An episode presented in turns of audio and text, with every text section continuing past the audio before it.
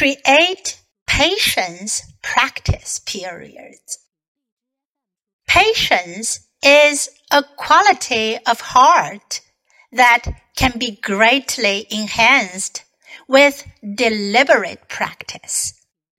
An effective way that I have found to deepen my own patience is to create actual practice periods, periods of time that I set up in my mind to practice the art of patience. Life itself becomes a classroom and the curriculum is patience. You can start with as little as five minutes and build up your capacity for patience over time. Start by saying to yourself, okay, for the next five minutes, I won't allow myself to be bothered by anything. I'll be patient. What you'll discover is truly amazing. Your intention to be patient, especially if you know it's only for a short while, immediately strengthens your capacity for patience. Patience is one of those special qualities where success feeds on itself. Once you reach little milestones, five minutes of successful patience, you'll begin to see that you do indeed have the capacity to be patient, even for longer periods of time. Over time, you may even become a patient person. Since I have young children at home, I have many possibilities to practice the art of patience. For example, on a day when both girls are firing questions at me as I'm trying to make important phone calls, I'll say to myself, now is a great time to be patient.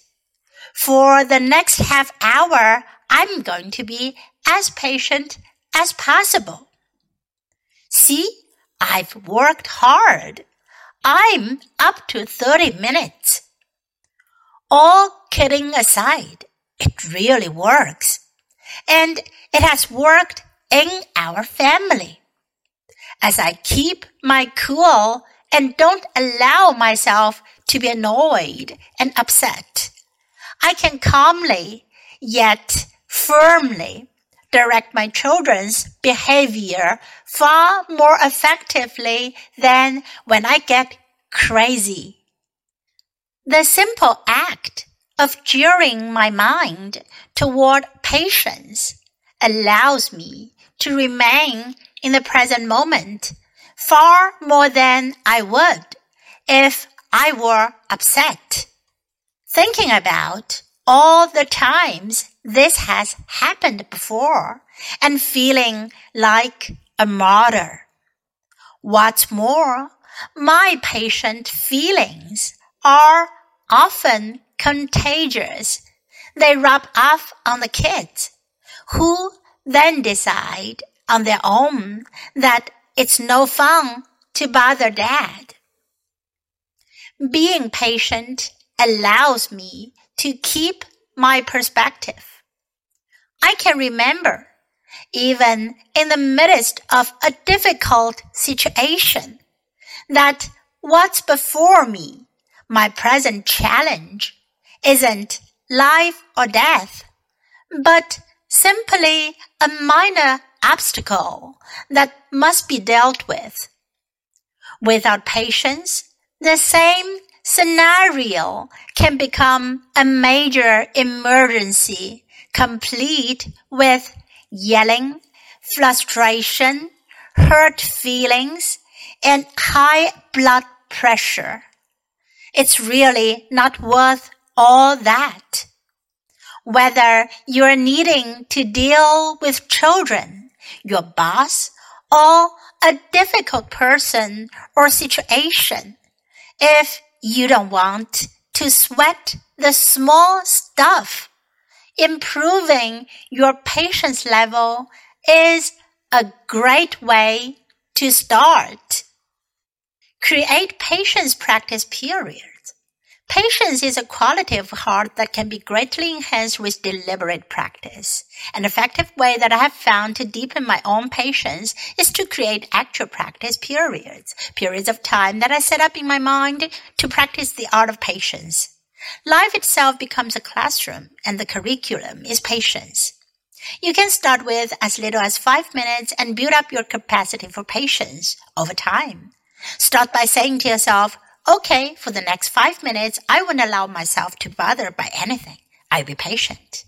What you'll discover is truly amazing. Your intention to be patient, especially if you know it's only for a short while, immediately strengthens your capacity for patience.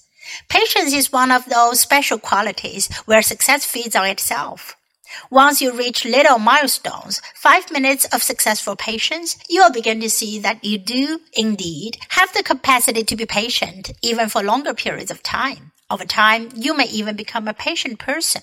Since I have young children at home, I have many possibilities to practice the art of patience. For example, on a day when both girls are firing questions at me as I'm trying to make important phone calls, I say to myself, now is a great time to be patient. For the next half hour, I'm going to be as patient as possible. See, I've worked hard. I'm up to 30 minutes. All kidding aside, it really works and has worked in our family. As I keep my cool and don't allow myself to be annoyed and upset, I can calmly yet firmly direct my children's behavior far more effectively than when I get crazy. The simple act of gearing my mind toward patience allows me to remain in the present moment far more than I would if I were upset, thinking about all the times this has happened before and feeling like a martyr. What's more, my patient feelings are often contagious. They rub off on the kids, who then decide on their own that it's no fun to bother dad.